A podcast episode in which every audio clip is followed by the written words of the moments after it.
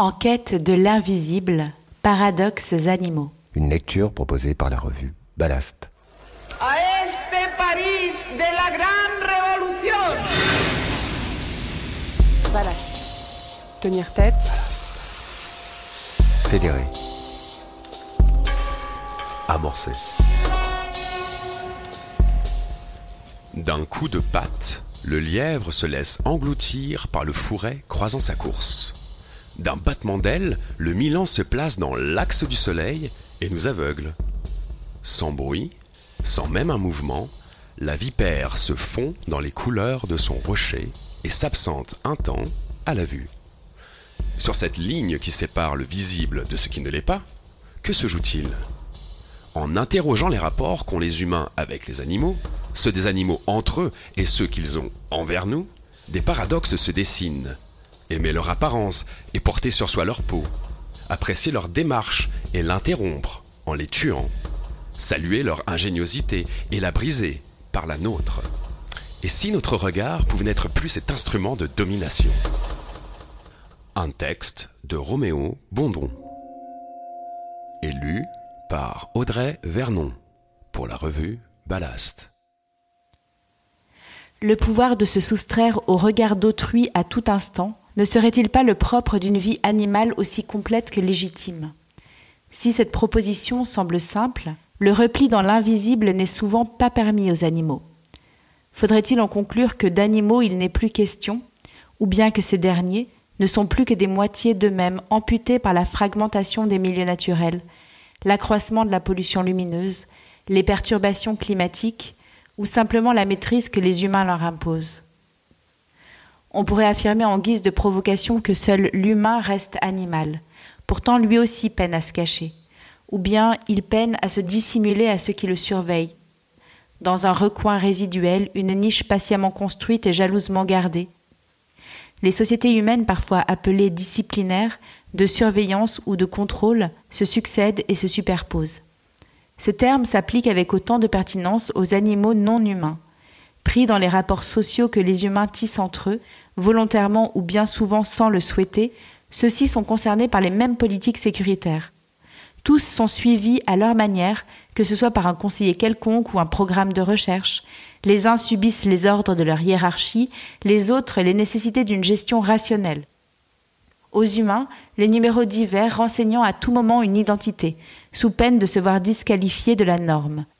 Aux animaux, la conformité à leur juste place, sans quoi c'est leur vie qu'ils risquent de perdre.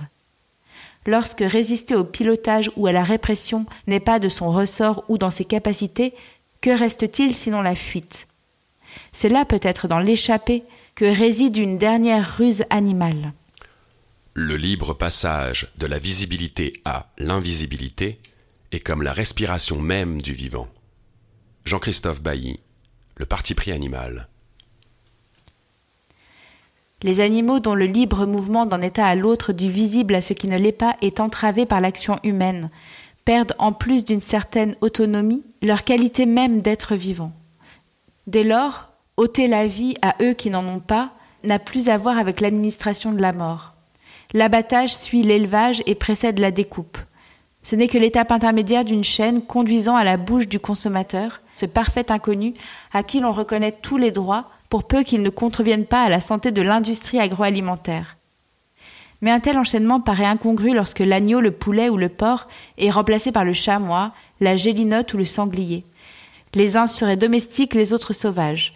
Chassés et eux aussi consommés pourtant, ils ont en plus une aura, qui résiderait dans leur agilité, leur rareté ou leur puissance. Surtout, chamois, gélinote et sanglier peuvent se mouvoir librement pour se cacher ou s'enfuir, cette liberté-là, c'est bien ce qui leur manque aux agneaux, aux poulets ou aux porcs.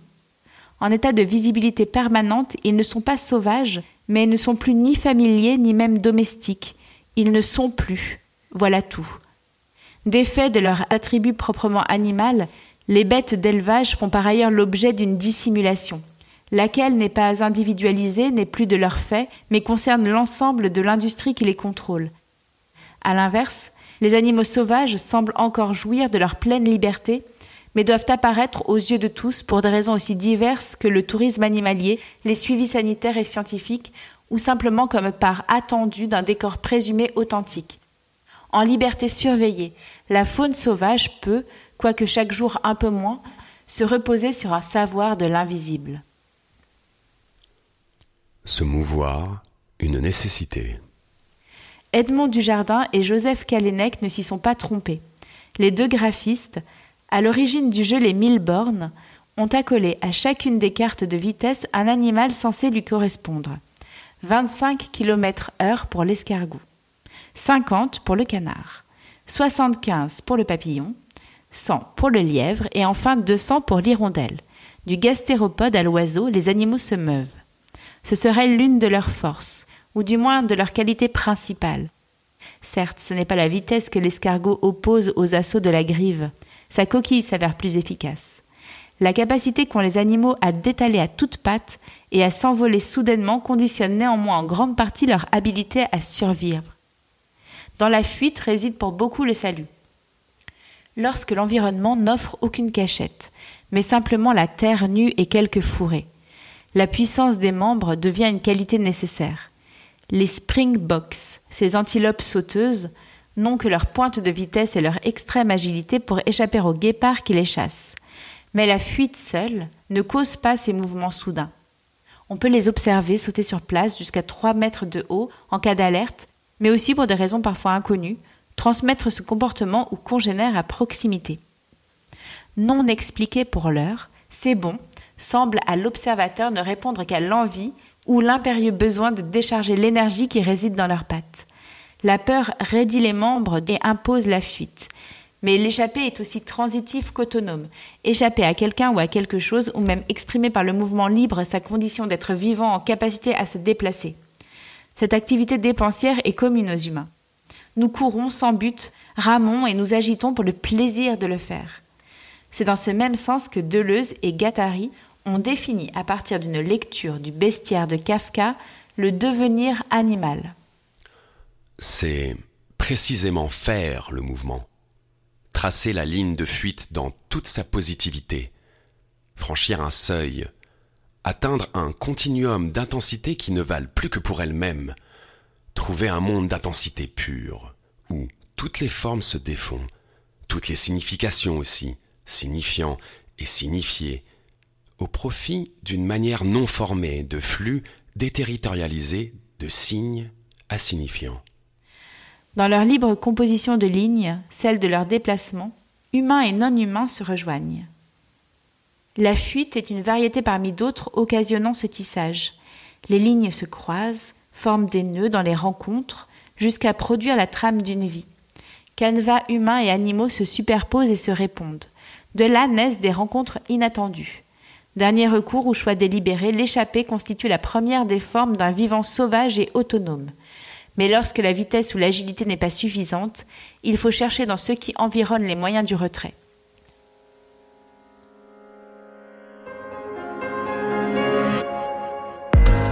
Das alles kann man nur leisten, wenn man innerhalb der Gesellschaft wirklich materiell. Le spectacle réunit le séparé en tant que séparé. L'homme, un beau jour, a arrêté l'idée du monde. Что такое советская власть? Or, on est tous un peu déments. L'art de se cacher. La fuite n'est alors plus ce trajet sans autre but que de distancer le prédateur, mais un itinéraire d'un espace de vulnérabilité à une zone de quiétude. Visible, l'animal est fragile et ne peut compter que sur ses propres capacités. Caché, l'environnement lui permet de pallier les potentielles carences de sa constitution. La connaissance du paysage n'est pas absente des stratégies animales. Familier de ses moindres aspérités, chaque creux ou bosse peut constituer un éventuel refuge. Les multiples trous perçant un arbre mort indiquent autant de passages vers un lieu sûr. Si des insectes s'y glissent, le bec de certains oiseaux le peuvent aussi. Un refuge est temporaire. Compter sur lui implique d'en chercher un autre. Les creusements des termites, des souris ou des blaireaux n'ont pas la même dimension, mais chacun profite d'un réseau de boyaux à sa taille pour se dissimuler. L'œil humain ne voit souvent que des trous. L'entrée de ces terriers est comme la trace d'une vie souterraine et nocturne que l'on suppose seulement à moins de se tapir à proximité pour la nuit. Comme le patient travail d'enregistrement du naturaliste Marc Namblard le montre dans un documentaire, ce sont les bruits qui, là, nous indiqueront l'activité environnante. Dissimulés par l'ombre ou par leur habitat, ces animaux échappent à la vue de notre espèce diurne. Reste cependant une interrogation. À qui sont adressées ces traces, ces pistes animales, derrière lesquelles court parmi d'autres le philosophe Baptiste Morisot? Aux congénères, proies et prédateurs À l'observateur dont la curiosité n'a d'égal que celle de l'observer? À personne peut-être. Les traces restant la marque de l'activité du vivant et rien de plus. Aux interstices que propose le milieu s'ajoute une adaptation aux couleurs que l'évolution a permis à certaines espèces. Se cacher est une chose, se fondre en est une autre. Sous cette forme de dissimulation, l'animal se montre mais n'est pas vu. Ainsi de ces espèces montagnardes qui changent de plumage ou de pelage en fonction des saisons. Lagopèdes alpins et lièvres variables passent du blanc au brun puis au gris selon la couverture neigeuse qui recouvre leur territoire. En épousant un milieu qu'ils maîtrisent au point d'en disparaître momentanément tout en restant sur son seuil, ces deux espèces s'échappent sans même se déplacer, fuient dans le camouflage, ces rapaces qui les survolent. Une apparence discordante les trahit. Le délai plus long que prennent les lacopèdes mâles pour perdre leur plumage hivernal les rend discernables sur la roche nue. Peut-être ce caractère sera-t-il amené à évoluer à la manière des phalènes décrites par Darwin. L'anecdote est connue. Ces papillons inféodés au bouleau dans le nord de l'Angleterre étaient jusqu'au XIXe siècle d'une blancheur mimant celle de leurs hôtes. Les fumées des industries environnantes ont coloré les arbres de leurs cendres. Les bouleaux sont devenus gris. S'il existait des phalènes de la même teinte, elles étaient auparavant les premières prédatées par les oiseaux. Le changement soudain de la coloration des arbres les privilégiant, la sélection s'inverse. Les phalènes de blanche deviennent grises à leur tour au fil des générations. Ces petits papillons ont fasciné, outre les naturalistes, l'imagination de Virginia Woolf. D'eux, elle a fait le cœur inhumain de son roman Les Vagues. D'eux naissent des événements imperceptibles, mais dont tout le livre est imprégné. Un instant, tout vacilla et s'incurva dans l'incertitude et dans l'ambiguïté comme si une grande phalène traversant la chambre à toute voile avait ombragé la solidité immense des chaises et des tables de ses ailes flottantes.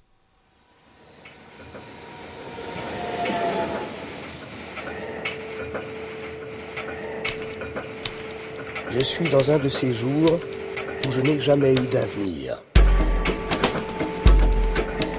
Je crois qu'il y a un plaisir intrinsèque au savoir, une libido aussi indique, comme disent les gens savants. Ballast. Des utilisations humaines du camouflage. La dissimulation dont font preuve certains animaux a depuis longtemps cherché à être mimée par les humains qui les observent ou les chassent. Mais si ce trait était une technique dominante au sein des sociétés fondées sur la chasse et la cueillette, la domination de l'élevage, où l'invisible est craint et le bétail gardé à la vue de tous a rendu ce rapport au paysage suspect.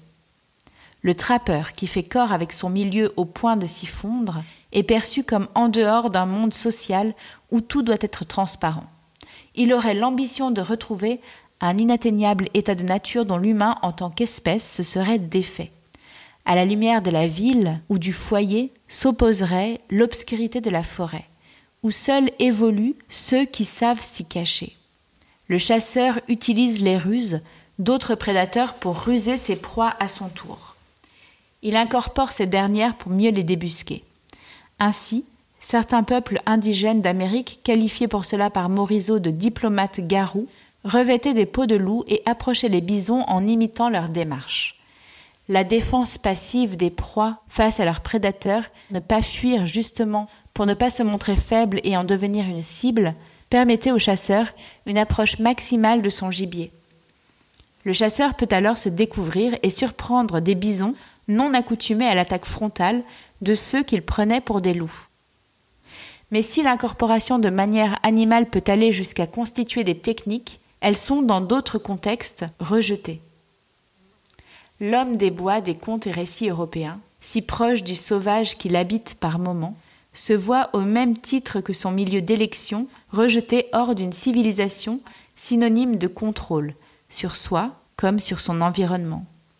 La sauvagerie des mythes et des pratiques anciennes se renverse toutefois et bénéficie aujourd'hui d'une nouvelle appropriation. Alors que la vie érémitique de l'homme des bois lui permettait de faire corps avec sa forêt d'élection, les stages survivalistes d'aujourd'hui simulent la débrouille dans un ultime essai de maîtrise individuelle de ce qui nous entoure, cette fois en en faisant le théâtre d'un effondrement à venir, voire rêver. L'histoire du camouflage qu'a dressée la chercheuse états-unienne Anna Rose Shell révèle que son étude parmi les animaux s'est très vite doublée d'un usage militaire.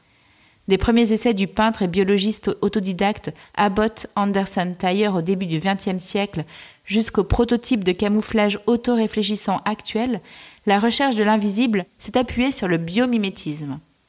Le survivalisme n'est qu'une forme hybride de plus répondant à une peur contemporaine, une volonté d'autodéfense passant par le camouflage, l'autonomie et le combat.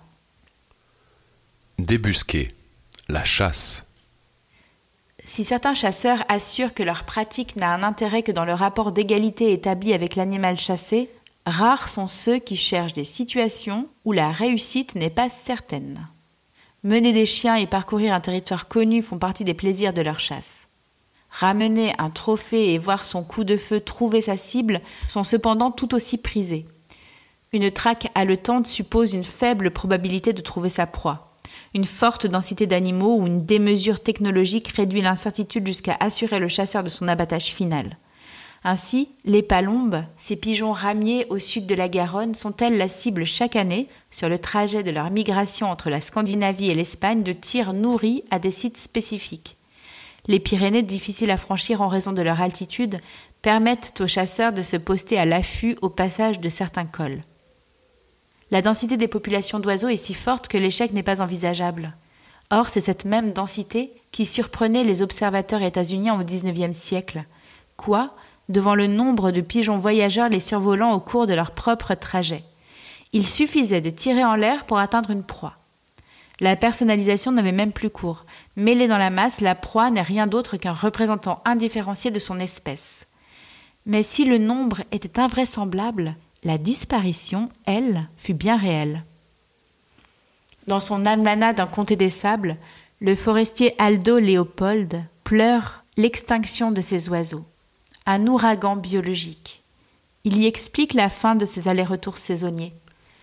Comme toute réaction en chaîne, le pigeon ne pouvait survivre longtemps à une diminution de sa propre densité.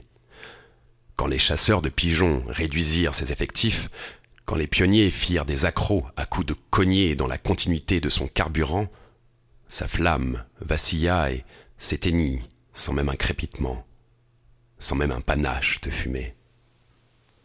Lorsque la densité moindre ne permet pas un tel carnage, le suivi de quelques animaux particuliers devient nécessaire à leur chasse. Le jeu a ses règles. Une battue au sanglier ne varie pas dans son organisation. Les plus expérimentés des chasseurs locaux partent tôt avec leurs chiens, à la recherche des traces les plus fraîches, des pieds les plus récents. Le chemin est le même d'une semaine sur l'autre. Les coins sont connus. Une fois qu'un animal est repéré et isolé, les chiens sont lâchés. Il s'agit de déloger l'occupant de sa cachette, puis de le mener aux tireurs, lesquels, postés en lisière de forêt sur des zones de passage, attendent la bête pour la tirer. Mais le comportement animal garde pour lui ses ruses, et ses réactions ne sont pas aussi prévisibles que d'aucuns l'affirment. Comme dans tout jeu, car c'est ce dont il en retourne pour certains, les règles sont détournées et la triche tacitement autorisée sinon assumée. Au cou des chiens, souvent des colliers GPS. Dans la main de leur maître, le trajet qu'ils effectuent. Il n'y a plus qu'à suivre les flèches.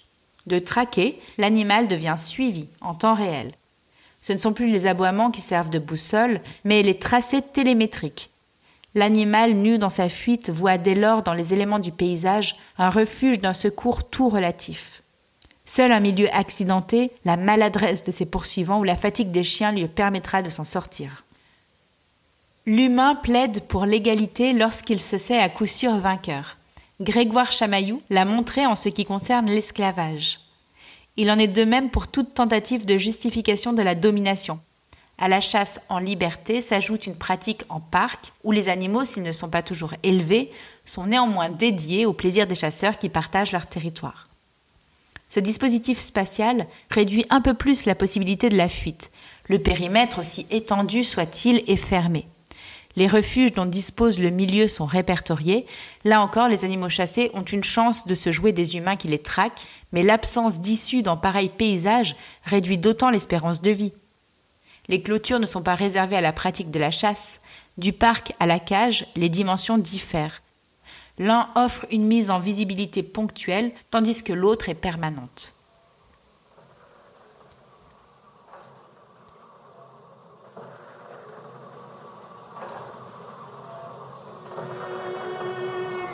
if we do not ascend to those levels, if we tell the American public that we are more willing to invest and bail out big banks than we are willing to invest in our farmers and our urban families, then I don't know what we're here doing. Je ne m'intéresse pas au nihilisme contemporain par euh, goût esthétique ou personnel.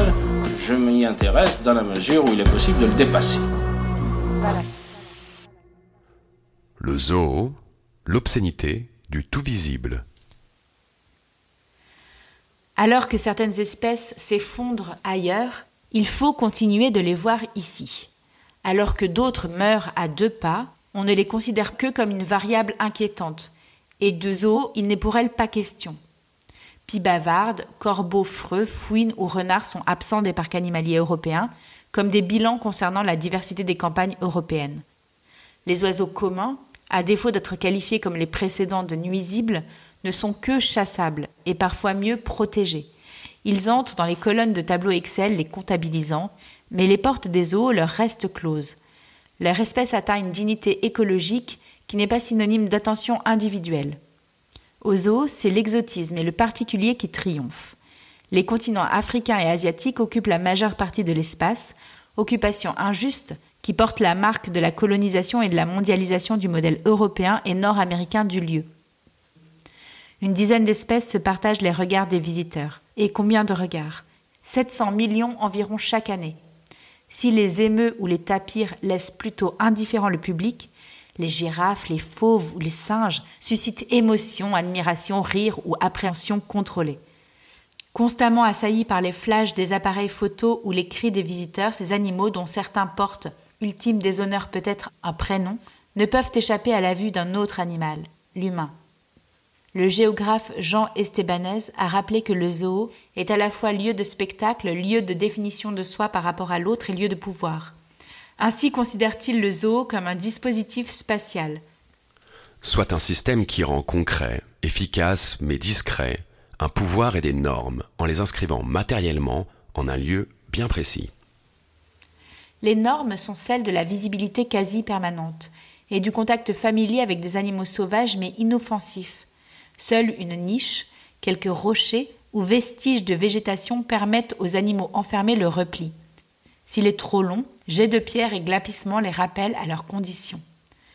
Pourtant, si c'est d'une rencontre que rêvent les visiteurs, si cette rencontre leur est d'ailleurs promise, celle-ci ne peut survenir dans un tel contexte.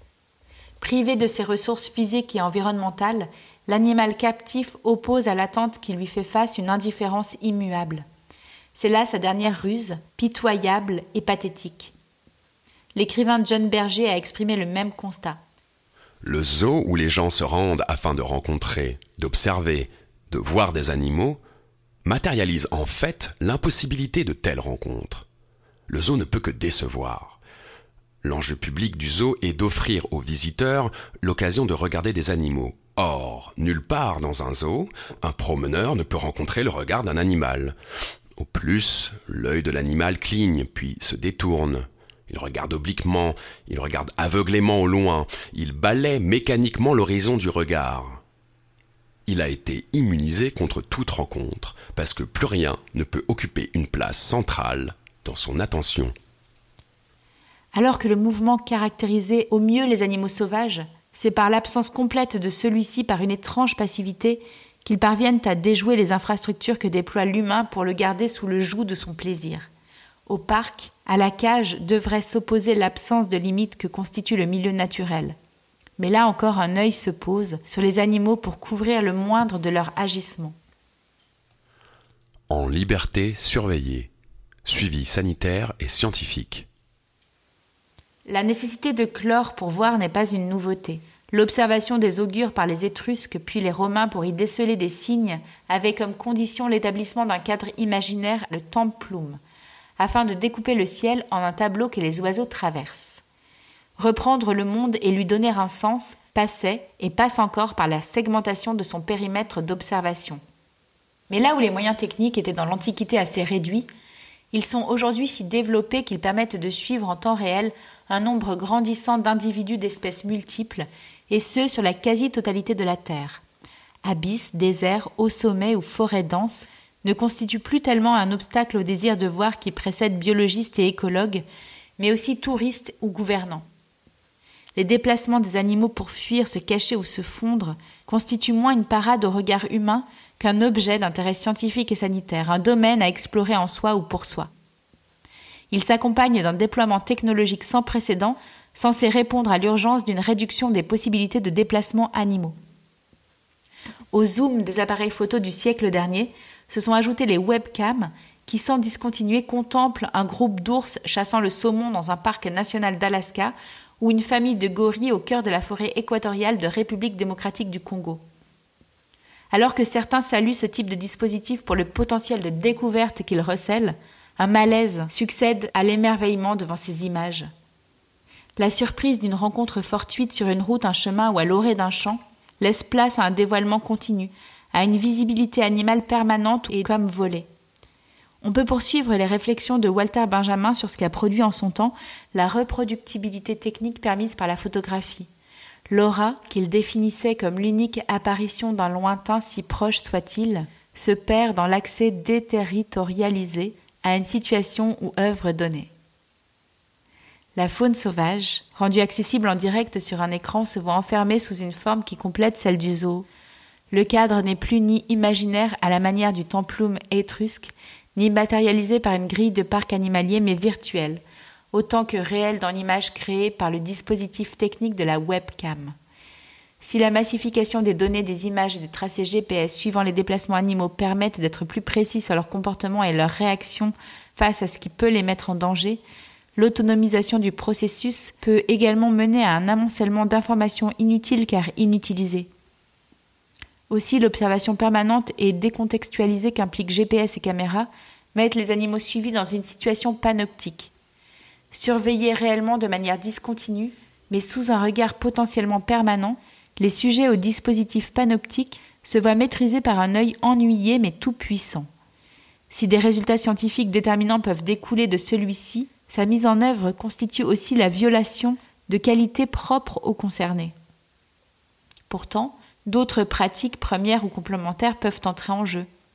La proposition faite par l'anthropozoologue Stéphanie Champvallon pour une éthologie de l'invisible est en apparence simple mais stimulante. Elle exprime le plaisir qu'il y a à observer et se retirer sans que sa propre présence ne soit perçue. L'invisibilité de l'observateur est maîtrisée tandis que l'existence de l'observé respectée. Mais alors que sauvages, les animaux sont pour autant sous des regards insistants, D'autres domestiques et d'élevage sont dissimulés au public. Béton et néon. Mur blanc, toit de tôle, gravi à l'entrée. Lorsque la vue est obstruée, d'autres sens prennent le relais. À l'approche d'une porcherie moderne, où l'on sait les animaux sur des cailles bottis, les pattes ruisselant de leurs excréments et les oreilles meurtries des coups de dents de leurs congénères, ce sont l'odeur et le son qui heurtent. Un lisier fait d'une nourriture appropriée pour la prise de poids, des cris et grognements qui témoignent de toute autre chose que de la joie, ces bâtiments ne sont pas rares en campagne, mais ne retiennent pas nécessairement l'attention. Ils se confondent avec les poulaillers ouverts de temps à autre, les hangars où dorment les machines, les silos où patiente le grain. Les animaux sont présents, nombreux même, mais soustraits à toute relation. Eux, si liés à la maison d'Omus qu'on les appelle domestiques, eux, si proches qu'on les dit familiers, eux si loin pourtant, reclus derrière des murs en béton sous le halo blafard de néon, la tête enfoncée dans leur pitance, la fuite est impensable. L'accès refusé au dehors ne laisse même pas l'espoir d'une échappée. Comme le décrit l'écrivain Jean-Christophe Bailly, Aussi longtemps qu'à l'animal est accordée la présence dans le paysage, s'entend encore un chantonnement, une possibilité de fuite. Ce n'est que lorsque l'animal est sorti ou viré du paysage que l'équilibre est rompu, que l'on passe à un registre qui n'est même plus celui de la brutalité, mais celui de sombre temps, où ce qui est retiré à l'animal correspond à l'effacement même de tout rapport avec lui et à la destruction de toute possibilité d'expérience. La relation de l'animal à la terre qu'il foule, de la terre foulée à lui, et des humains qui le regardent est bafouée. Seule la fiction prend en charge la description de fugues qui jamais, ou presque, ne surviennent. Ce porc, travaillé par le dernier éleveur du roman Règne animal pour constituer un modèle de réussite zootechnique, trouve par une porte laissée ouverte la possibilité de fuir. Il arpente à nouveau, nouveau pour lui mais ressenti comme un retour au vu de son espèce, l'argile collante du sol. Il se nourrit comme ses cousins sangliers du maïs qui pousse désormais dans les champs. Ses soies repoussent à ses flancs. Il redevient le temps de quelques nuits le sauvage qu'il a été anciennement, cet animal dont les mouvements permettaient de s'enfuir et de se cacher. Né de l'imaginaire d'un auteur, le porc retrouve l'expérience. Son monde s'élargit, s'étend. En se soustrayant à la lumière permanente, il rejoint une ombre qui lui offre le repli. Peut-être faudrait-il, à la suite de Jean-Baptiste Del Amo, repenser aux zones peu arpentées, où l'invisible perdure pour le sauvegarder. Le récit les imagine, mais les actes politiques doivent y répondre. Certains s'échinent à lézarder les murs. Les vidéos réalisées au sein d'abattoirs et d'exploitations agricoles font régulièrement l'objet d'une campagne médiatique aussi brève qu'intense. La mise à mort, plus que toute autre action sur les animaux d'élevage, est dissimulée. La montrer pour en dénoncer les conditions où le principe devient nécessaire. L'immersion du journaliste Geoffroy Le Guilcher, une dissimulation de soi dans une identité factice cette fois, dans un abattoir breton, illustre la difficulté qu'il y a à atteindre la tuerie le lieu de l'abattage au sein même de l'abattoir. Pousser devant le regard de chacun ce que l'on ne veut pas voir constitue une manière concrète de dénoncer des paradoxes à défaire. Que ce soit par l'enquête, l'imaginaire, la morale ou la lutte matérielle, l'ensemble de ces moyens peuvent servir un but commun. Dévoiler pour que l'invisible ne soit plus un outil d'oppression, mais une possibilité émancipatrice accessible à chacun et chacune, humain ou non. Gare néanmoins à ne pas trop chercher à voir, au risque de trahir cette ligne de crête entre visible et invisible sur laquelle cheminent les animaux. Retrouvez tous les articles à l'adresse revue-ballast.fr. Vous pouvez également commander ou vous abonner sur le site à la version papier composée uniquement d'articles inédits. La revue est aussi disponible dans votre librairie.